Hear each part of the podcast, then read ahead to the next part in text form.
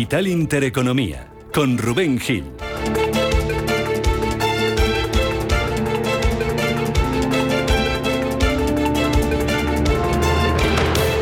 Saludos, ¿qué tal? ¿Cómo están? Muy buenos días, bienvenidos a Radio Intereconomía, bienvenidos a Capital Intereconomía este martes 7 de diciembre, en pleno puente, entre el festivo de ayer, Día de la Constitución, y el festivo de mañana, Día de la Inmaculada Concepción. Y parece que en este mm, mitad de este puente la tregua se hace presente en los mercados. Sigue la calma, sigue las ganancias, siguen las subidas. Futuro del IBEX 35 que amanece con avances del 0,75%. Ganancias también a menos de una hora para la apertura en las bolsas europeas para el resto de los futuros. El DAX avanzando un 0,64%, el Eurostock 50 sube un 0,6%, el de la Bolsa de Londres viene subiendo un 0,27% y el de París también lo hace un 0,87%. Todo esto después de que ayer tuviéramos ganancias en el mercado americano, de que tengamos mayoría de ganancias también en las bolsas asiáticas y de que el IBEX 35 subiera ayer casi un 2,5% gracias a ese menor temor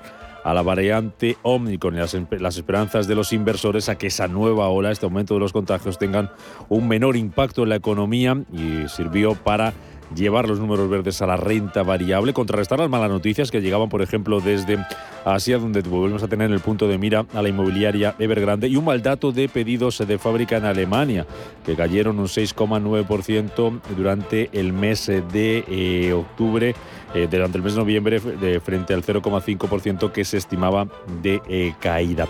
Fueron los sectores cíclicos eh, como el turístico, como ya decíamos, como IAG, que subía casi un 8%, Meliá también, que rebotaba con fuerza más de un 4%, también los bancos fueron los que lideraron ayer las eh, subidas y llevaron al IBEX 35 hasta los 8.439 puntos, que son desde los que va a partir en la jornada mm, de hoy. Vimos también subidas en el resto de bolsas europeas y vimos también avances en el precio del petróleo, entre estas menores dudas sobre, la nueva, sobre esta nueva variante Omicron y la vuelta al apetito por los activos relacionados con la recuperación económica. El petróleo que recupera los 70 dólares en el caso del barril West Texas, 70 dólares y medio ahora mismo, está subiendo el futuro un 1,5%, más de un 1% sube también el futuro del Brent, que está al borde de los 74 dólares. Vamos a preguntarnos esta mañana aquí en Capital Intereconomía si los inversores le han perdido ya el miedo a esa variante Omnicron, si seguirá las subidas en las bolsas. Ayer la del IBEX 35 fue la mejor desde julio y la tercera mejor sesión del año. Hoy se va a cotizar un dato, se está cotizando ya en las plazas asiáticas, es el de exportaciones en China, que subieron un 21% en noviembre, un dato que está algo por debajo de lo que esperaban los mercados, de lo que esperaban los inversores y eso se está dejando notar en el ánimo de la bolsa de Shanghái. La tenemos eh, cotizando ahora mismo con eh, tímidas ganancias, son apenas el 0,1%, ha llegado a cotizar también el negativo a lo largo de la mañana y es la bolsa que con diferencia menos sube en esa parte del mundo, porque tenemos al Nikkei de Tokio ganando casi un 2%, tenemos al Hansen de Hong subiendo un 2,5% y se recupera la inmobiliaria Evergrande y también tenemos eh, subidas del 1,7% la India, de casi el 0, de casi el 1% para la bolsa australiana. Ese dato en China que ya se cotiza, hoy se van a cotizar aquí en Europa otros dos, el ZW de confianza inversora en Alemania y el dato final de PIB del tercer trimestre en la zona euro. Capital Intereconomía, más que bolsa.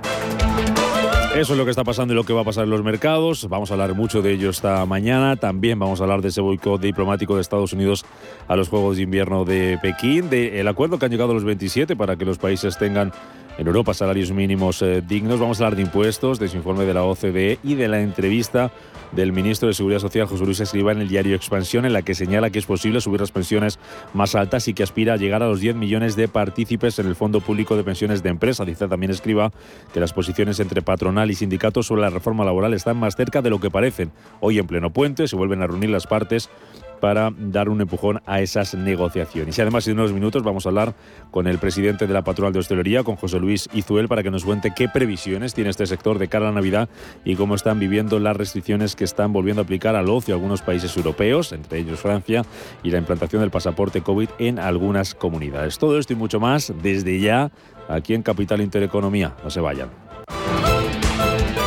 Banco Santander patrocina este espacio.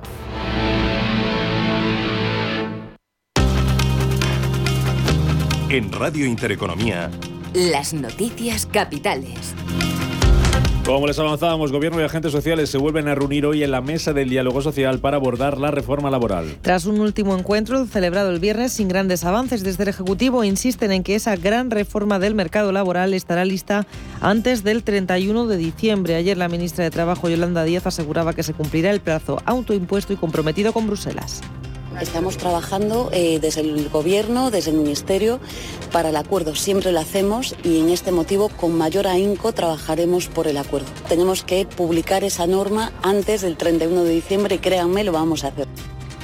España es el país de la OCDE donde más creció la presión fiscal en 2020. A causa sobre todo de la caída del PIB ese año por la crisis del coronavirus. Globalmente en nuestro país la carga fiscal aumentó casi dos puntos porcentuales hasta el 36,6% del Producto Interior Bruto, muy por encima de la media de la OCDE. Ese incremento del peso de la carga impositiva se produce pese a que los impuestos también sufrieron una importante caída en volumen de casi el 5%. El precio de la luz vuelve a subir este martes hasta los 211 euros por megavatio hora. Es una nueva subida del 1% respecto al día de ayer, aunque la electricidad será un 23% más barata que el martes pasado. Si se compara con el primer martes de diciembre de 2020, la luz es cuatro veces más cara. La confianza de los inversores de la zona euro cae a mínimos desde abril. El índice Sentix se ha situado en 13 puntos y medio frente a los 18,3 de noviembre por el temor en países como Alemania al impacto de las nuevas restricciones para frenar el avance de la pandemia. Dicen desde la agencia alemana que las esperanzas de que se ponga fin a la desaceleración económica se han desvanecido abruptamente. El Tesoro recorta las emisiones de deuda en 2021 en un 25%. La vicepresidenta primera y ministra de Economía, Nadia Calviño, ha anunciado este lunes que el Gobierno va a prescindir de la última emisión de deuda del Tesoro prevista para este año. La última subasta de bonos y obligaciones del Estado del año estaba prevista para el día 16 de diciembre. Vamos a prescindir de la última emisión de deuda pública de bonos correspondiente a este año, con lo que la emisión de deuda neta del Reino de España durante 2021 se quedaría en 75.000 millones de euros. Esto supone un 25% menos de lo que habíamos previsto al inicio del año.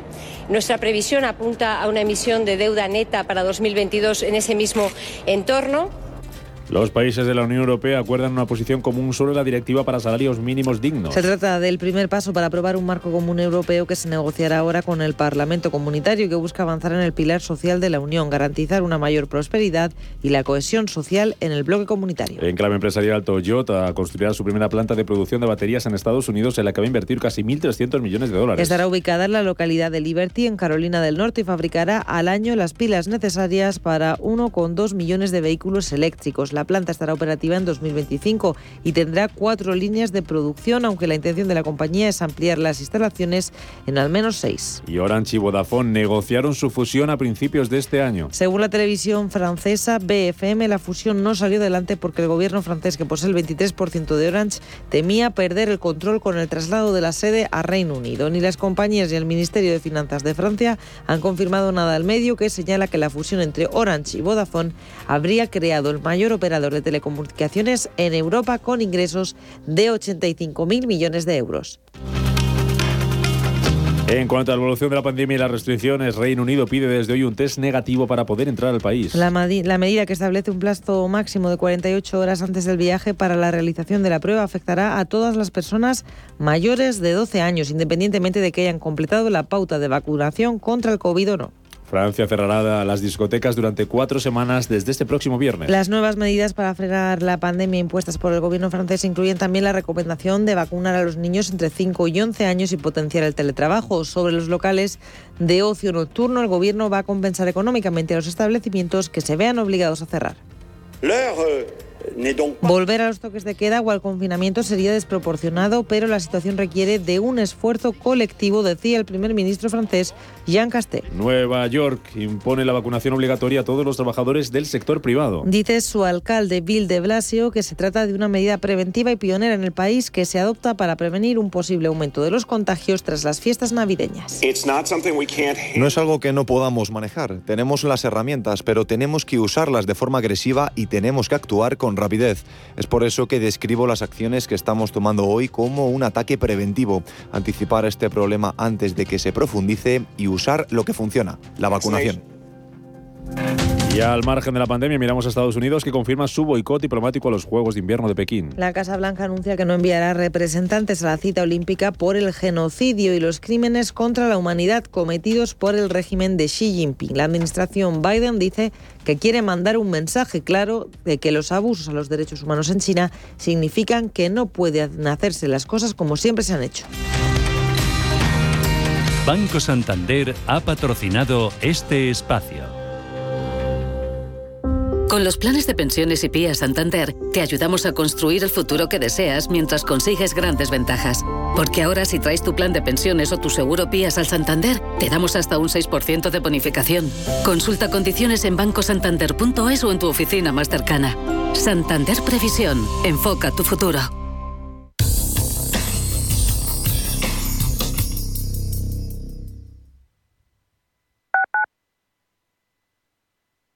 ¿Quieres aprender a invertir en bolsa con verdaderos inversores profesionales? Descubre el máster online de mercados financieros de Intefi, la única escuela de negocios que apuesta por una formación práctica. Tu mejor inversión eres tú mismo. No la dejes escapar. Entra en intefi.com y aprende a tu ritmo cómo invertir en los mercados. Intefi, la escuela de negocios de los inversores inteligentes. Hijo mío, algún día todo este restaurante, tras darte cuenta de que en realidad tenemos más deudas que otra cosa y de enterarte de que le doné en secreto a tu padrastro la mitad como muestra de amor, será tuyo. De una herencia, quédate solo con lo bueno. El resto, déjaselo a Eritae, expertos en gestionar herencias por solo 999 euros. Eritae.es. Si quieres poder ir de compras a tus tiendas favoritas, quedar con amigos a cenar o a tomar algo, y apurar si te apetece hasta el final de la noche? Prudencia. Vacúnate, mantén la distancia y ponte la mascarilla en interiores y lugares concurridos. Comunidad de Madrid. WeCity es la más reciente e innovadora plataforma de inversión inmobiliaria. En WeCity podrás invertir en las mejores oportunidades inmobiliarias y diversificar tus ahorros de manera fácil, rápida y segura. Entra hoy en wecity.io e invierte en un solo clic. O si prefieres, llama al número 679 667 623 y te ayudaremos. Quiero alquilar mi casa, pero ¿y si los inquilinos no me pagan o no cuidan el piso o tengo quejas? Deja de preocuparte, porque en Renta Garantizada te protegen de todo. Cobrarás tu alquiler todos los meses aunque no pague el inquilino y se ocupan de la gestión del día a día. Y tú, tranquilo. Infórmate en el 910 1095 o en rentagarantizada.es. Alquiler garantizado.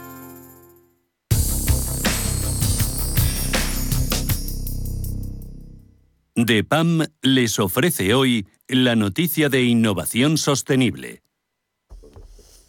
La sostenibilidad ha dejado de ser un segmento nicho para convertirse en la principal forma de inversión en España. Según el último informe sobre inversión responsable de Spineship, los flujos hacia los fondos de inversión sostenibles han superado por primera vez a los fondos tradicionales en 2020 en nuestro país, confirmando que la incorporación de factores ambientales, sociales y de buen gobierno en nuestras inversiones es a la vez una demanda de los inversores y un esfuerzo de adaptación de la oferta por parte de las gestoras de activos. DEPAM les ha ofrecido esta noticia por gentileza del Centro de Inteligencia Sostenible de DEPAM.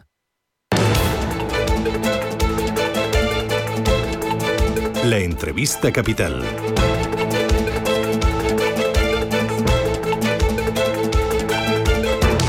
Entrevista capital en la que vamos a hablar de varias eh, cuestiones. Vamos a hablar de previsiones de cara a Navidad, de consumo, de si está habiendo cancelaciones o no en el en la hostelería, en la restauración por el aumento de los contagios, del pasaporte COVID y también del dinero de los fondos europeos. Leíamos esta mañana que el 36% de los 7.000 millones de euros aprobados para ayudar a las pymes y a los autónomos más afectados por la pandemia, y ahí está, entre ellos el sector de la restauración, no se han repartido y se van a quedar previsiblemente sin ejecutar dado que las solicitudes registradas no alcanzan a cubrir todos los recursos puestos a disposición de las comunidades autónomas. Don José Luis Izuel es el presidente de la Confederación Empresarial de Hostelería de España. Señor Izuel, ¿qué tal? Muy buenos días. Buenos días, buenos días a todos los oyentes. ¿En, la hostelería está pasando eso? ¿Se, ha quedado dinero sin repartir de, procedente de los fondos europeos?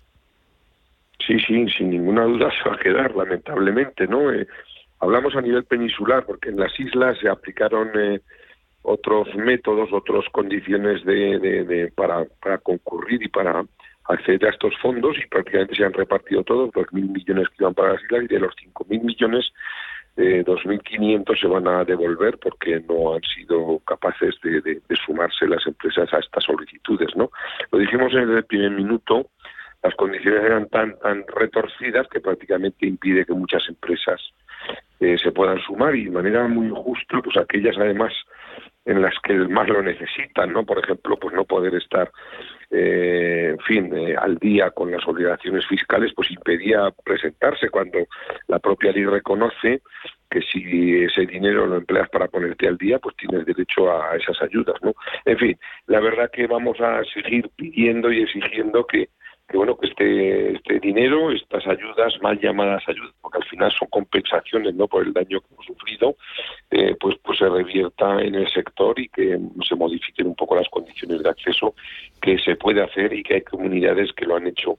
Y por lo tanto bueno pues vamos a ver si eso se replica no mm, bueno, sector que cómo está de cara a las navidades cómo se presenta qué previsiones tienen. Una navidad eh, sin muchas restricciones si lo comparamos con la del año pasado no sin ninguna duda, yo creo que la Navidad estaba siendo muy buena, con un montón de reservas de las famosas cenas de Navidad, con una previsión muy alta desde hace ya más de un mes, muchos establecimientos ya completamente saturados y llenos de reservas. Y bueno, se ha empeorado un poco con estas malas noticias que estamos viviendo, con este empeoramiento un poco de, de, con este nuevo rebrote.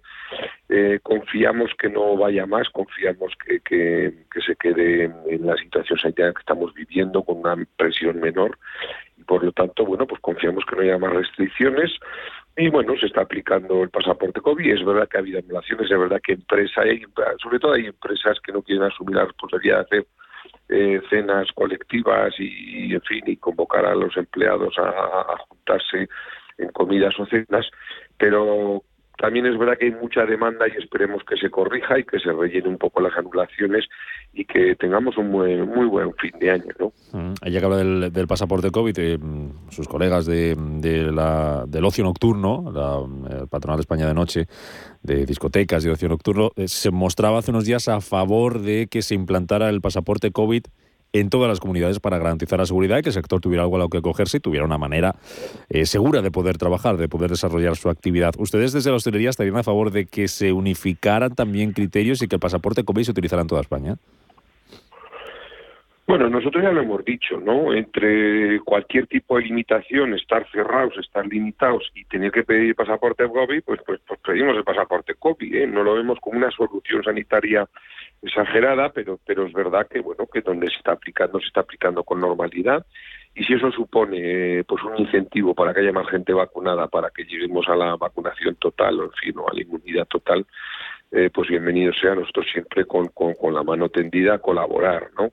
Eh, dicho esto, bueno, pues se está aplicando en ocho o nueve comunidades eh, y, si es necesario, pues, pues en las comunidades que menos se aplica ante la posibilidad de que haya otro tipo de limitaciones, pues bienvenido sea. Mm. ¿Cómo, ¿Cómo les está afectando a ustedes el, el, aumento de costes? Que es otra cuestión que no sé hasta qué punto les, les, puede tener un impacto muy significativo en, de cara a cerrar el año, aumento de precio de la luz, del, del, precio de la energía, del precio de algunas materias primas, que eh, supongo que en el, en el, caso de la hostelería encarecer algunos, eh, algunos productos. ¿Cómo les está afectando esto, señor Izuel? Bueno, en términos generales, pues es un poco perro flacos todos son pulgas, ¿no? O sea que en el peor momento, en un sitio, pues en una situación bastante complicada, pues ha habido una subida generalizada de muchos, muchos productos y evidentemente el tema de la luz, que todo el mundo es consciente, a nosotros nos supone un crecimiento en torno al 40% del recibo de la luz en muchos casos. Y bueno pues pues pues en un muy mal momento no esto pues pues a medio plazo evidentemente pues pues se tendrá que repercutir.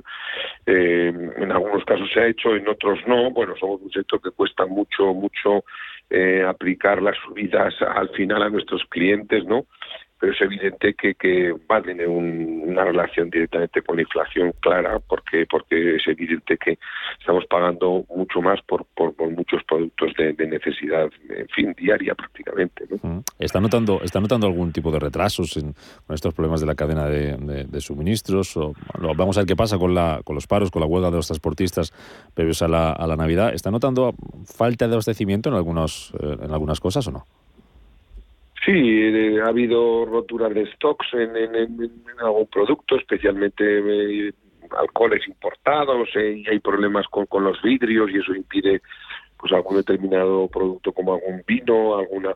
Bueno, ya sabemos que esto cuando se para la rueda luego cuesta mucho que la rueda empiece a funcionar de manera homogénea, ¿no? Yo creo que fruto es un poco de, lo que hemos vivido, ¿no? De ese paro generalizado, de ese, de esa, bueno, pues que venimos de unos tiempos donde todo se paró, ¿no? Y, bueno, pues espero que todo pronto, pronto vuelva a fluir eh, y que no sea muy grave, pues, pues la falta de suministros de algún producto que lo estamos viviendo y que hemos vivido, que pronto, bueno, pues todo se restablezca y todo vuelva a su sitio. Una última cuestión, hoy se reúne en pleno puente la mesa del diálogo social para impulsar la negociación de la reforma laboral que quiere tener el gobierno listo antes de que termine el, el año. Uno de los caballos de batalla está la temporalidad algo que vemos también y que eh, en, el, sector de la restauración que tiene picos de, temporada, ¿no? que necesitan ustedes esa contratación de, trabajadores temporales. ¿Cuál es su opinión sobre ese, ese foco que se ha puesto en la temporalidad eh, eh, y sobre el acuerdo, si se va a alcanzar o no, que, sabe, que, que, espera, confía en que haya acuerdo? Piensa como muchos que es mejor un mal acuerdo a que no haya acuerdo, que lo importante es que al final, aunque sea de mínimos, haya un entendimiento.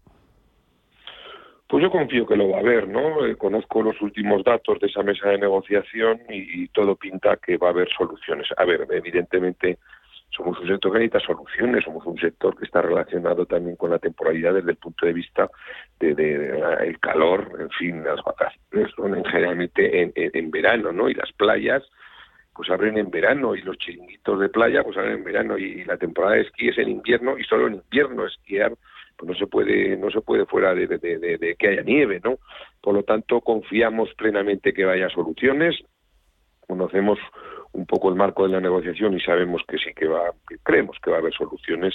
Confiamos plenamente que haya un acuerdo final. Sí, todo lo que se haga con acuerdo desde el sentido común, ya sabemos que todo es mejorable, pero también es verdad que hay que dar soluciones reales a un sector como el nuestro que lamentablemente, bueno, pues tiene que ver con las con las temporadas, ¿no? Las temporadas de vacaciones, las temporadas de calor, de frío para determinados sectores.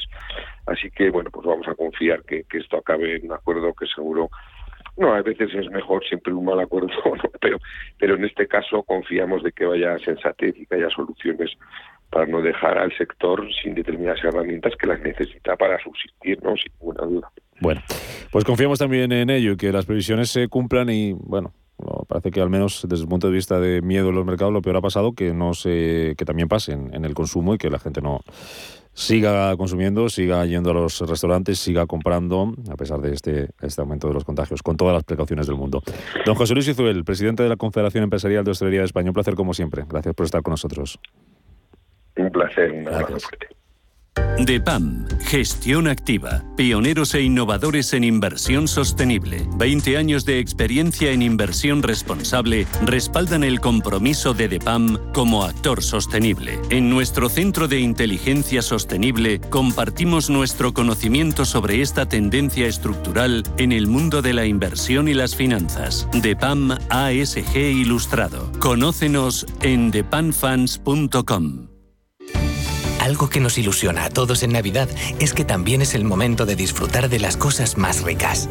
Y en el Club del Gourmet y el supermercado El Corte Inglés puedes compartir el sabor de lo mejor de la Navidad con los tuyos y con los productos más especiales, su selección gourmet, los mejores frescos. El Corte Inglés, la ilusión de la Navidad. Ahora es cuando el gestor lo invierte todo en renta variable. No me hagas spoilers. Renta 4 Banco presenta sus planes de pensiones de cine, los más premiados y con más estrellas del año. Además, si inviertes antes del 31 de diciembre, te bonificamos hasta el 1% de tu aportación. Entra en r4.com o en cualquiera de nuestras oficinas y descúbrelos. Renta 4 Banco, tu banco especialista en inversión. Shh, perdón. Gestora más premiada por expansión All Fans y líder de la Liga de las Estrellas de Morningstar. Consulta las bases de la promoción en r4.com. ¿Sabes que el mejor chocolate del mundo ahora se encuentra en España? Pacari, la marca de chocolate bio más galardonada del mundo, te trae los sabores más increíbles. Chocolate con fruta de la pasión, sal de Cuzco y Nibs, rosa andina y yerba luisa, entre otros. Chocolates producidos con cacao fino de aroma ecuatoriano. Una experiencia de sabor y texturas que hace que tus sentidos entren en otra dimensión. Encuéntranos en el corte inglés. Nuestra riqueza se mide por la cantidad y la calidad de amigos que tenemos. Gracias por ser parte de nuestra fortuna. Intereconomía, más y mejor. Feliz Navidad. En Intereconomía, la tertulia capital.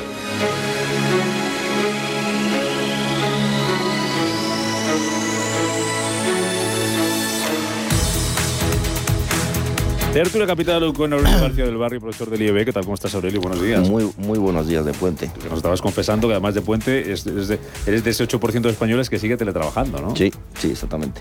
Y maravilla, ¿no? La verdad es que muy cómodo. Bueno, bien? Bien, bien. ¿Y seguirás así?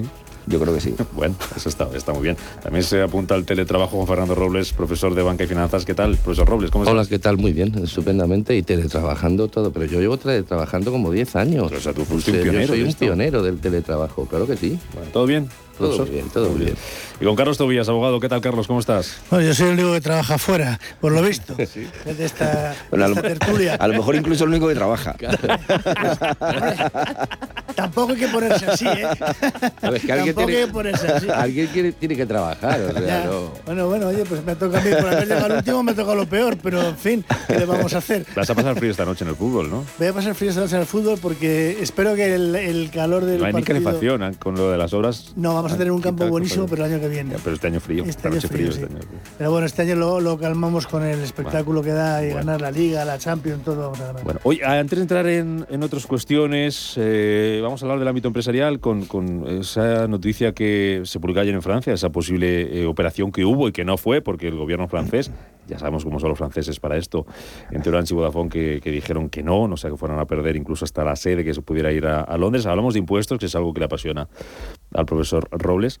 ¿Cómo es posible, Aurelio, esto de los fondos europeos? De que haya un 36% de los 7.000 millones de fondos, como nos confirmaba el presidente de Hostelería de España en el caso de la restauración, que no han llegado a las pymes después de casi dos años de pandemia y tantos problemas económicos como han tenido. Bueno, porque para empezar yo creo que eh, Europa no da nada gratis. Es un tema que, si no me equivoco, comentamos aquí en la última tertulia.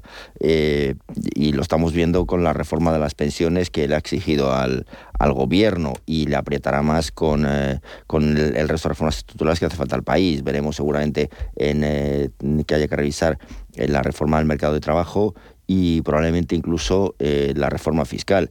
Entonces, eh, parece inaudito que no haya llegado, que no hayan llegado los fondos, pero yo creo que es que se vendió ahí eh, una, bueno, una cortina de humo sobre que los fondos nos iban a solucionar todos los problemas, cuando además debemos pensar que los fondos no vienen a tapar los agujeros que ocasionó la pandemia vienen a cambiar nuestro modelo, vamos, mm, no en nuestro caso nada más, en el caso de toda Europa, vienen a cambiar el modelo económico. O sea, son para proyectos específicos en temas de, de digitalización y economía verde. Entonces, mm, muchas pymes eh, en ese sentido no sé hasta qué punto pueden entrar y cuántos fondos pueden recabar. Con lo cual, no pensemos que los fondos no van a solucionar los problemas a todos porque no va a ser así.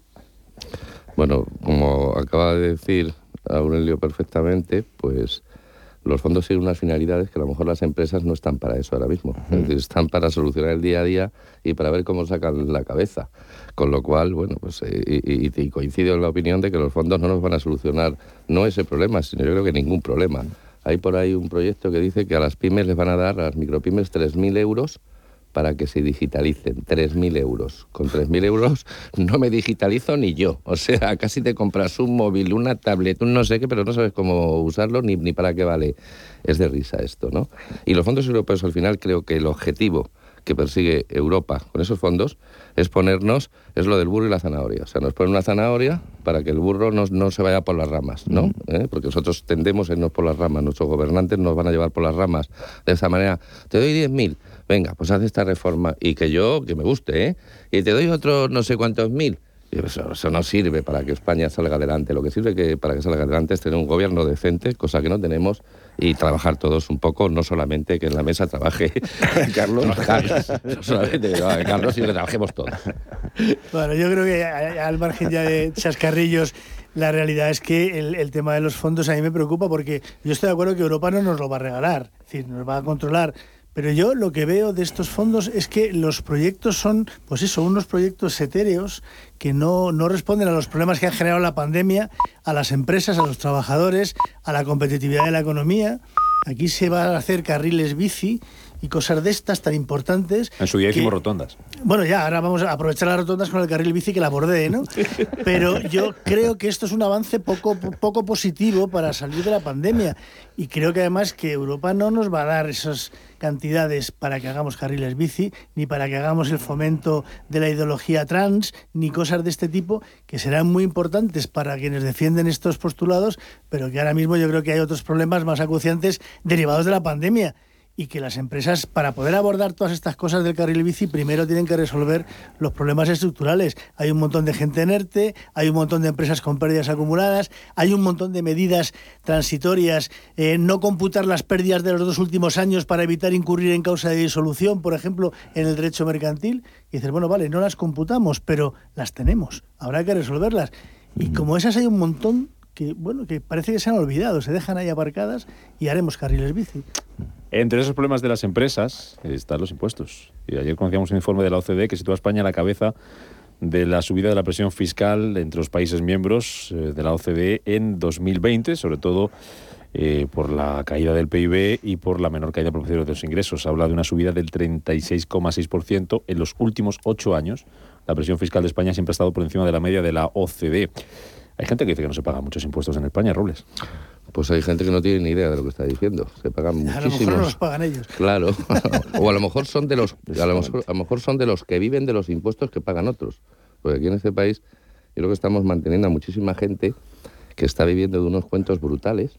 ¿eh? A, a, costa de que los españoles paguen dinero que les cuesta mucho trabajo ganar. A mí cuando yo veo por ahí, han subvencionado a no sé quién, le han dado 400.000 euros. Y digo, lo que cuesta pagar 400.000 euros en, impuestos lo que cuesta y cómo lo tira esta gente. Aquí se tira el dinero por parte de la administración a manos llenas. Eso es una cosa brutal.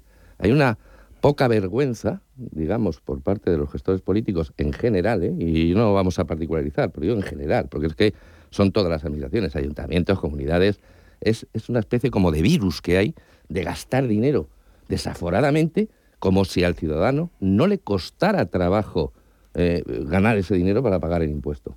Entonces yo no, yo no justifico el fraude fiscal, ni mucho menos. ¿eh? La gente tiene que pagar impuestos.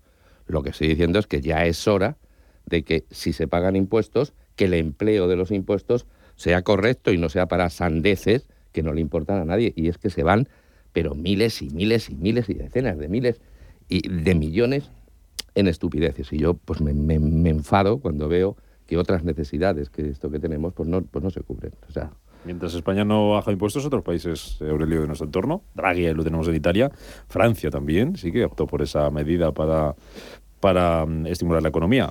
Uno de los dos mm, no lo está haciendo bien, ¿no? Bueno, políticas, eh, políticas más, más liberales.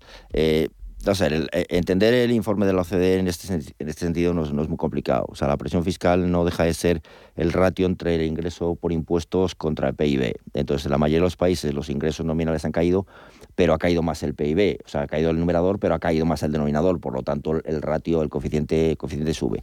Si bien es cierto que en otros países han sido, pues, para décimas, tres décimas, o sea, ha sido muy pequeñito, en España ha sido, eh, ha sido significativo. Y estamos, pues, en torno a tres puntos por encima de la media de la, de la OCDE.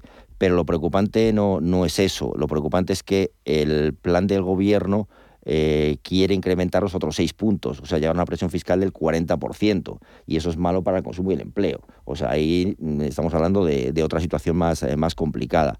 Eh, desde la perspectiva de, qué es lo que ha pasado, bueno, pues lógicamente que, durante la pandemia, en el año 2020 nos estamos refiriendo, han caído impuestos sociales porque las, las compañías han sufrido, los impuestos especiales por también la falta de movilidad, el IVA ha estado plano, y, y sí han subido eh, básicamente el impuesto a la renta de las personas físicas porque ha habido mucho apoyo de- del, del gobierno, de los gobiernos en general, a- al mantenimiento de, de la conexión de los, de los trabajadores con el mundo laboral. ¿no?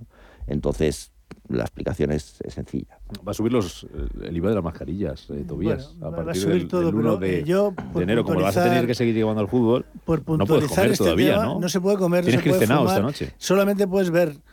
Es lo único que puedes hacer. Te sientas y miras. No puedes hacer otra cosa. ¿Pero, Pero- ¿qué, qué cenas tú, antes o después? Yo ceno después. Después. Dependiendo del resultado. Pero muy tarde. Casi ya es desayuno, ¿no?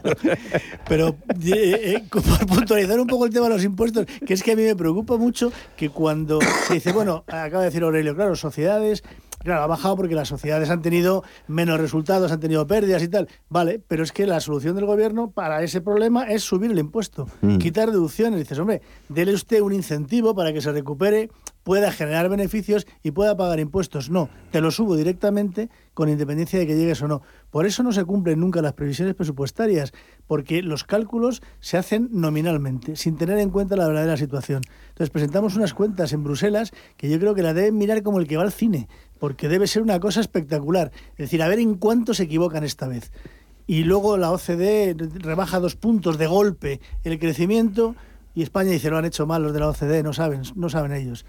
Bueno, y no pasa nada. Al final, el, el tema será, pues como decías, el, el despilfarro de que nos den dinero, venga, a ver si gastamos, y que evidentemente le cuesta muy poco malgastar a quien no tiene que generarlos.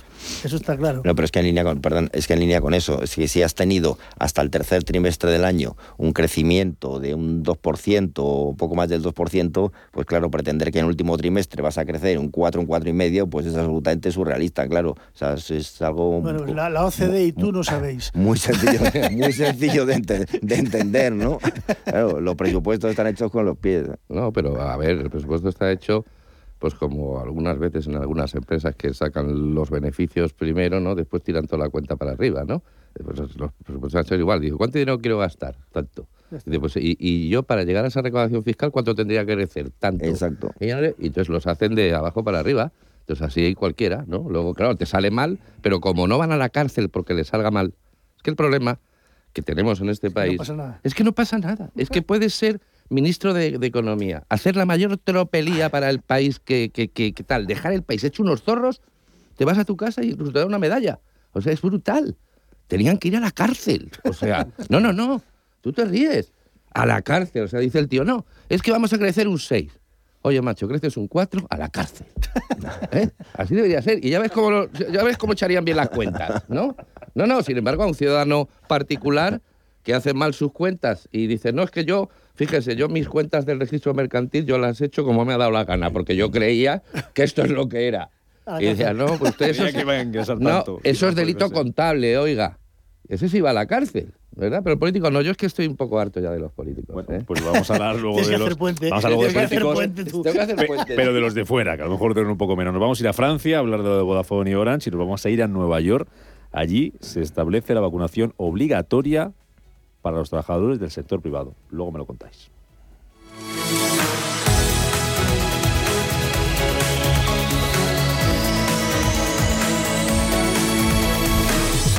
Invierte en las 100 mejores compañías del SP500. GES Consult Good Governance Renta Variable USA. GES Consult Good Governance te permite invertir de forma inteligente en el SP500. El fondo, a través de un modelo, selecciona las 100 empresas con mejor gobierno corporativo del SP500. Compañías que han demostrado ser las más rentables. Consulta nuestra web gesconsult.com. GESConsult, gestora socialmente responsable especializada en la gestión de patrimonios desde 1983.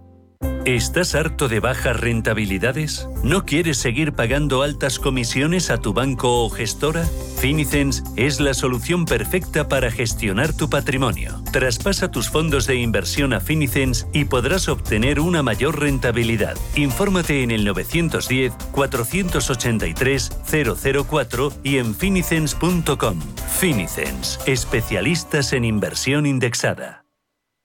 Este 3 de diciembre debes estar muy preparado porque vuelven los fantasmas. He encontrado esto en mi cuarto. ¡Oh! Una réplica de una trampa. ¿Trampa de qué? de fantasmas. Consigue ya tus entradas online para Cazafantasmas Más Allá en nuestra app o en yelmocines.es. No se han visto fantasmas en 30 años. Estreno 3 de diciembre en Cine Yelmo. Esta película cuenta con garantía Yelmo. ¿Te ha traído un jamón? Un jamón no. Un jamón legado ibérico de El Pozo. Delicioso. Intenso. Un jamón de veteado y brillo generoso con matices a frutos secos. Este sí que sabe. Legado ibérico de El Pozo. Siempre sale. Bueno, no, buenísimo. Y si lo prefieres, ya lo tienes cortado en lasca. En Intereconomía, la tertulia capital.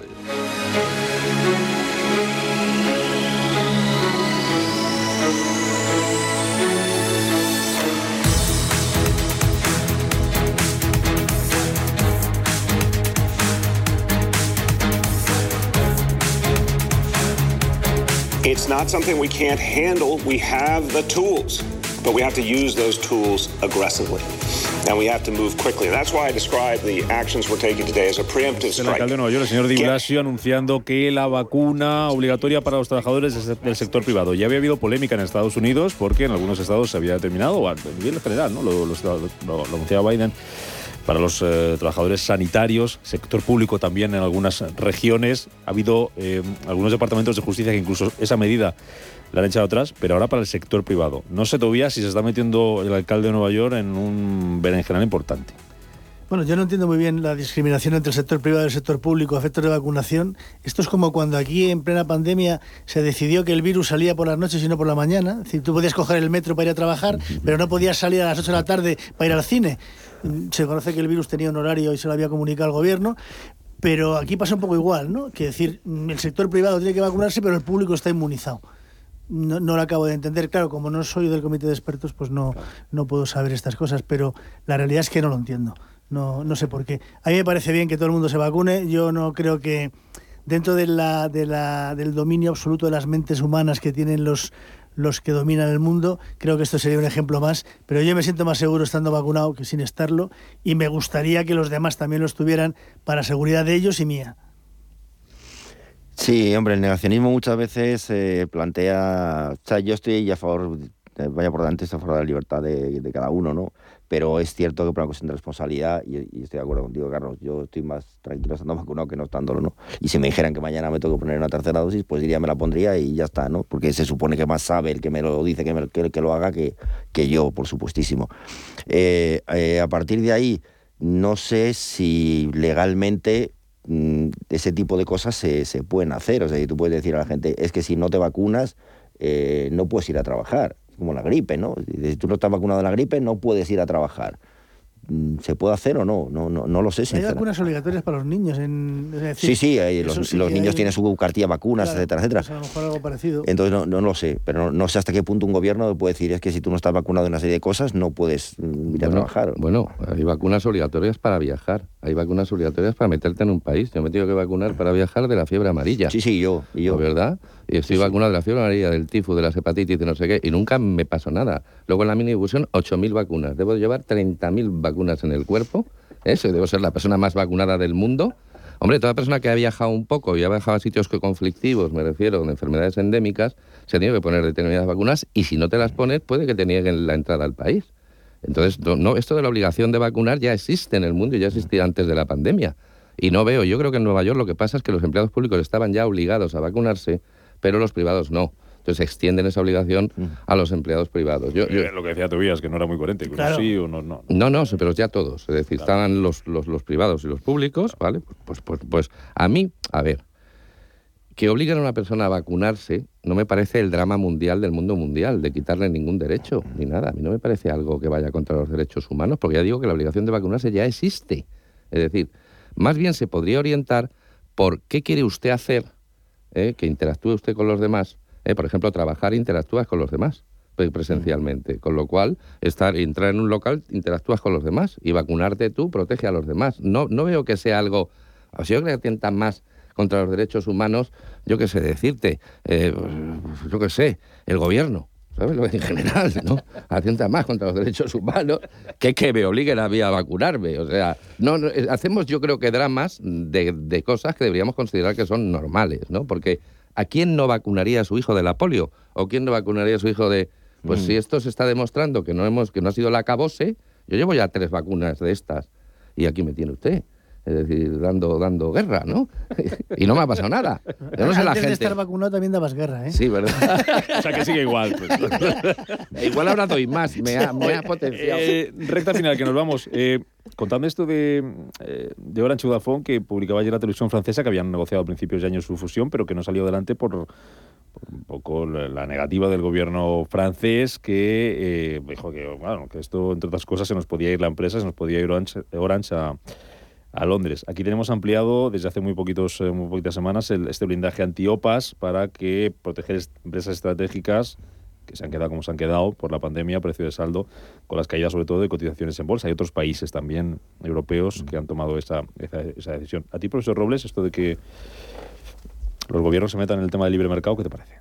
Hombre, si es con si es con Gran Bretaña, pues me parece bien. Pues, pues parece bien porque no son, son unos individuos absolutamente insolidarios con el resto de los europeos y quieren comprar empresas europeas. Oye, pues no. O sea, me parece muy bien que los franceses digan, pues, pues estos no. Porque, oye, podemos elegir quién nos compra. ¿Y por qué no va a tener que comprar un británico que se ha marchado de mala manera de la Unión Europea dejando una pella monumental? ¿Es mejor que nos ¿Eh? compre un británico o que nos compre un chino? No, no. A ver, que, no, que nos compre que nos tenga que comprar. ¿eh? Pero a mí, no, a que mí no se sincera- No, no, quien yo diga no. Pero a mí me parece bien la postura. ah, si yo fuera francés, hubiera pensado exactamente lo mismo.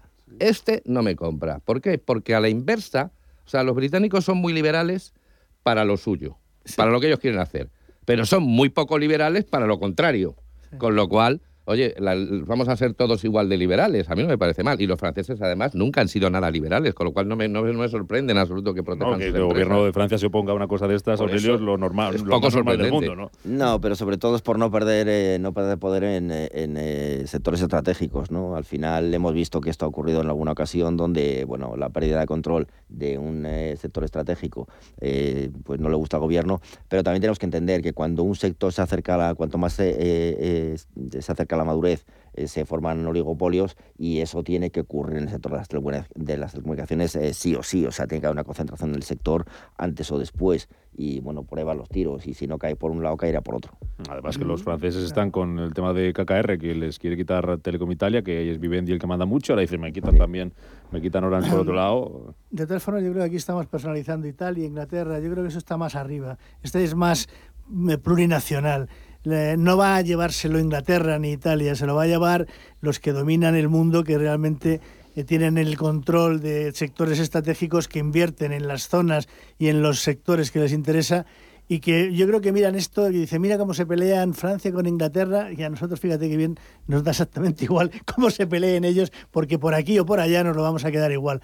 Y la diferencia va a estar en quién va a dominar ese sector estratégico. Aquí en España también se ha hecho en operaciones de este tipo, lo que pasa es que el gobierno español ha dicho que sí a todo, pero bueno, eh, Francia no. Carlos Tobillas, te dejo que te vayas a trabajar. Eh, a Juan Fernando Robles y Aurelio García del Barrio, no sé si van. Estamos de puente. Nosotros, a ver. Estáis de puente. O sea, sería una innovación lo de trabajar. Una pero novedad. Una, una novedad. Tendrás que ir a vacunarte más veces. Yo sí. No, lleva tres, no, no, que yo quiero más vacunas, a mí que me pongan. Yo, en, en lugar de ser antivacunas, soy pro vacunas. Yo que me vacunen 30 veces. si Te van quieren. a terminar dando como el, el meme ese que pasan. Te van a rellenar la cartilla y te van a terminar Sí, dando el menú menú gratis. gratis. Sí, sí. A ver, después de las 8.000 que me he puesto ya, una más, ¿qué importa? Aurelio García del Barrio, Carlos Tobías, Juan Fernando Robles, un placer. Gracias por haber acompañado, haber estado con nosotros en este mitad del puente. Que lo disfrutéis lo que os queda y al que le toque trabajar un poquito, que trabaje. No pases mucho frío esta noche, Tobías. O abrígate. Me abrigaré menos, y te espero poner que ganemos. Pachuchillo. Bueno, eso también. Hay que darle ánimo al Se- Madrid. Se, se da por descontado. Adiós. Adiós. Cuidaros mucho. Un fuerte abrazo. Hasta luego.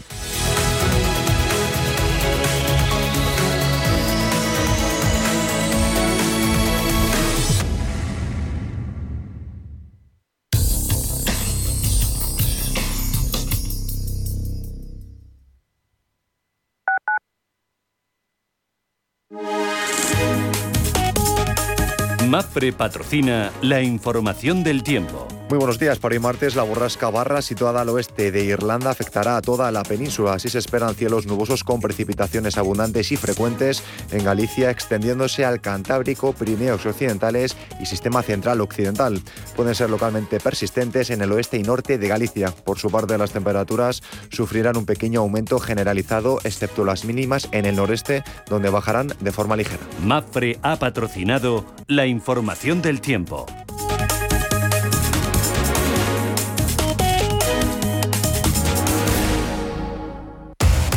Somos aquello que siempre quisiste ser. Creamos aquello que siempre quisiste tener. Las reglas del juego han cambiado. Somos traders. Operamos. Black Bear Broker. El broker de los traders. Revalorice su vivienda con Trasteros por Madrid. Trasteros con licencia de funcionamiento e inscritos en el registro de la propiedad. Trasteros en planta calle y con zona de carga y descarga para facilitar el acceso y con una rentabilidad anual garantizada del 6% durante dos años. Visítenos en trasterospormadrid.com y compruebe nuestras promociones. Recuerde, trasterospormadrid.com. Si quieres risas abrazos y poder reunirte con tus amigos y familiares esta Navidad? Responsabilidad. Vacúnate. Ventila muy bien los interiores antes, durante y después. Y ponte la mascarilla si te reúnes con no convivientes. Comunidad de Madrid. Radio Intereconomía. Eres lo que escuchas.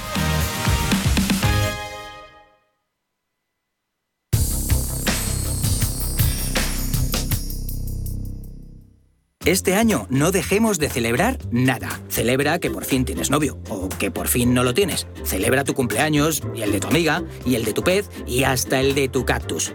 Este año vamos a celebrarlo todo. Vinos con denominación de origen rueda. Mucho que celebrar, mucho que compartir. Nos impulsa Junta de Castilla y León.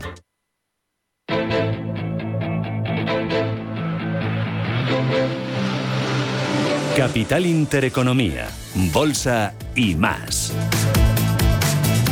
Nueve minutos para las nueve de la mañana. Vamos con nuestra preapertura del mercado. Miramos a Europa, miramos a los futuros y miramos a las referencias que tenemos esta mañana y cómo vienen esos futuros. Paloma Arnaldo, buenos días de nuevo. En positivo vienen los futuros. Tenemos al del IBEX subiendo un 0,91%. El del DAX se trae Frankfurt rebotando un 0,77%. El del Eurostock, la media de los mercados, con una subida del 0,88, medio punto. A esta hora está ganando el futuro de la Bolsa de Londres, del FT100 británico. Si miramos a la Bolsa española, se va a esforzar en el día de hoy en apuntalar esa escalada de ayer cuando firmó su tercera mejor jornada en el año, con un avance del 2,4%. El IBEX recuperaba de golpe los niveles de los 8.300 y 8.400 puntos. Ante los protagonistas destacaba IAG, que cerraba el día con un rebote del 8%. En cuanto a las referencias que nos esperan para el día de hoy, tenemos dato de producción industrial en Alemania del mes de octubre que pulverizaba las previsiones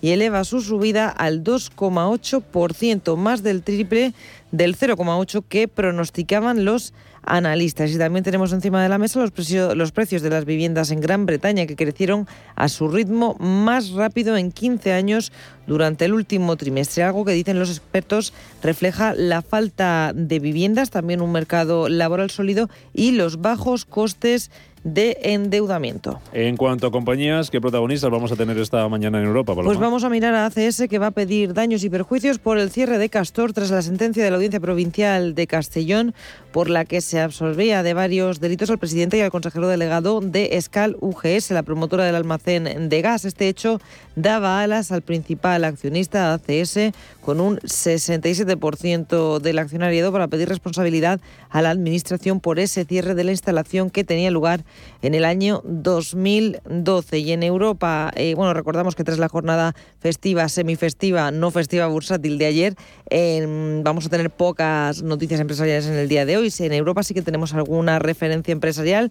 Por ejemplo, Telecom Italia, que anunciaba anoche que ha elegido a Goldman Sachs y a Lion Tree para asesorarla sobre la oferta de adquisición presentada por el fondo estadounidense KKR y evaluar cualquier posible alternativa estratégica para asegurar su desarrollo. También vamos a mirar a Estelantis, que ha anunciado el objetivo de 20.000 millones de euros de ingresos adicionales gracias a su división de software para el año 2030. 30 y también a Total Energies, que ha ganado la licitación en el municipio de Gante, la tercera ciudad más grande de Bélgica, para la instalación y operación de terminales eléctricas en la vía pública, es decir, 800 nuevos puntos de recarga para el año 2025. Suben también esta mañana los futuros en Estados Unidos, casi 250 puntos. Está subiendo el futuro del Dow Jones, un 0,7%, lo mismo que está subiendo el futuro del, eh, del SP500 el futuro del Nasdaq arriba también un 0,9%. Ganancias eh, esta mañana en las bolsas asiáticas, la más, la más tímidas en la bolsa de Shanghái, un 0,16% arriba. Hemos tenido avances del 2,5%, tenemos, eh, mejor dicho, avances del 2,5% en Hong Kong, de casi el 2% en la bolsa de Tokio, 1,5% ha subido la bolsa india y un 0,95% la bolsa australiana. Subidas también de en torno al 1,5% para los futuros del petróleo. Victoria Torres, responsable de oferta digital de Singular Bank. ¿Qué tal, Victoria? Buenos días. Muy buenos días. Parece que sí que la traigo las bolsas, que le estamos perdiendo poquito a poco el miedo al impacto que puede tener Omicron, ¿no? Sí, la verdad es que sí, hemos eh, visto unas jornadas eh, bastante irregulares dentro de los mercados, pero especialmente en la bolsa española, donde no éramos incapaces de encadenar eh, dos jornadas consecutivas al alza, pero bueno, pues la semana parece que empieza con otra cara bastante distinta. Ayer logramos recuperar algunos puntos importantes y hoy parece que la jornada también va a ser alcista. Y efectivamente una de las claves es el menor temor que hay a Omicron, porque algunos de los estudios que se han hecho, sin ser definitivos, apuntan apuntan a que eh, la incidencia podría ser inferior, los efectos de esta nueva variante son más leves y esto lo que está permitiendo es que se recuperen algunos de los sectores y de los valores que más castigados hemos visto en las jornadas anteriores. Mm, ayer tuvimos ganancias generalizadas en Europa, también en Estados Unidos. En el caso de la bolsa española, mejor sesión desde el mes de julio, a pesar de un dato decepcionante de pedidos de fábrica en Alemania. Hoy, por el contrario, tenemos un muy buen dato de producción industrial. Debería ser gasolina para, para los mercados. Sí, efectivamente. En el caso de nuestro selectivo, eh, las eh, subidas han sido algo más contundentes que en otras bolsas, pero también porque precisamente me han estado animadas por aquellos eh, valores que habían estado más castigados en, otras jornadas, sobre todo todo lo que tiene que ver turismo, lo vimos ayer muy beneficiado y efectivamente hoy tenemos unos datos macro que deberían también apoyar la sesión. Por el lado de, los datos en Europa, tenemos esa producción industrial de, de Alemania que ha elevado su subida al 2,8, que es más del triple de lo que se estaba esperando. Y también hemos tenido unos buenos eh, datos en Asia con esa recuperación de las exportaciones y de las importaciones, pero especialmente de las importaciones que sugieren que de nuevo el país empieza eh, a consumir y empieza a pedir eh, del exterior y esto es una jornada que también ha tenido su influencia en la evolución de las bolsas asiáticas de esta madrugada. Por terminar rápidamente, Victoria, por el lado empresarial, ayer subieron con fuerza sector turismo, también bancos, seguirá la remontada.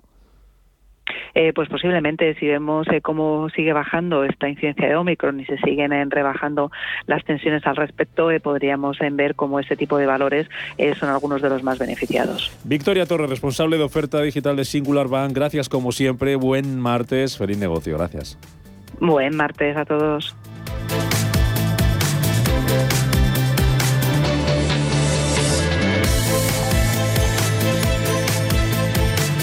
La economía en marcha, de 7 a 12 de la mañana, de lunes a viernes, en Capital Intereconomía.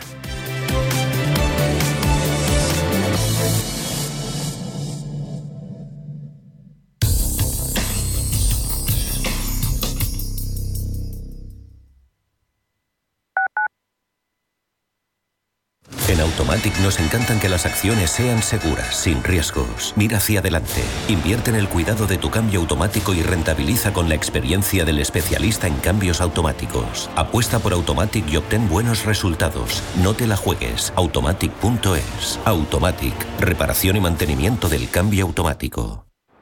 Es el momento perfecto para que ese neumático viejo que tienes en el garaje forme parte de un campo de fútbol de césped artificial ni se te ocurra mandarlo al vertedero. Coloca cada residuo en su contenedor o llévalo al punto limpio más cercano y participa en la economía circular. Comunidad de Madrid. FinanBest. Gestor automatizado líder en rentabilidad en 2019, 2020 y 2021 de acuerdo con expansión All Funds. Planes de pensiones y carteras de fondos de inversión indexados y activos. Rentabilidades pasadas no garantizan rentabilidades futuras. FinanBest. líder digital en inversión. ¿Está buscando a alguien que valore sus finanzas? ¿O tal vez un financiero que tenga valores? Si lo que quiere es entender la economía, no se pierda Finanzas y Valores, los lunes de 2 a 3 de la tarde en Radio Intereconomía. Clínica Oliver y Alcázar. Especialistas en implantes para pacientes con muy poco hueso. Cirugía mínimamente invasiva con prótesis definitiva en un mes como máximo. Diagnóstico gratuito y financiación. Consulte su caso en el 91 564 6686 o a través de la página web oliverialcázar.com. Más de 30 años de experiencia. Urbanitae es una nueva plataforma de inversión inmobiliaria que te permite invertir a lo grande con cantidades pequeñas. Uniendo a muchos inversores, logramos juntar el capital suficiente para aprovechar las mejores oportunidades del sector. Olvídate de complicaciones. Con Urbanitae ya puedes invertir en el sector inmobiliario como lo hacen los profesionales.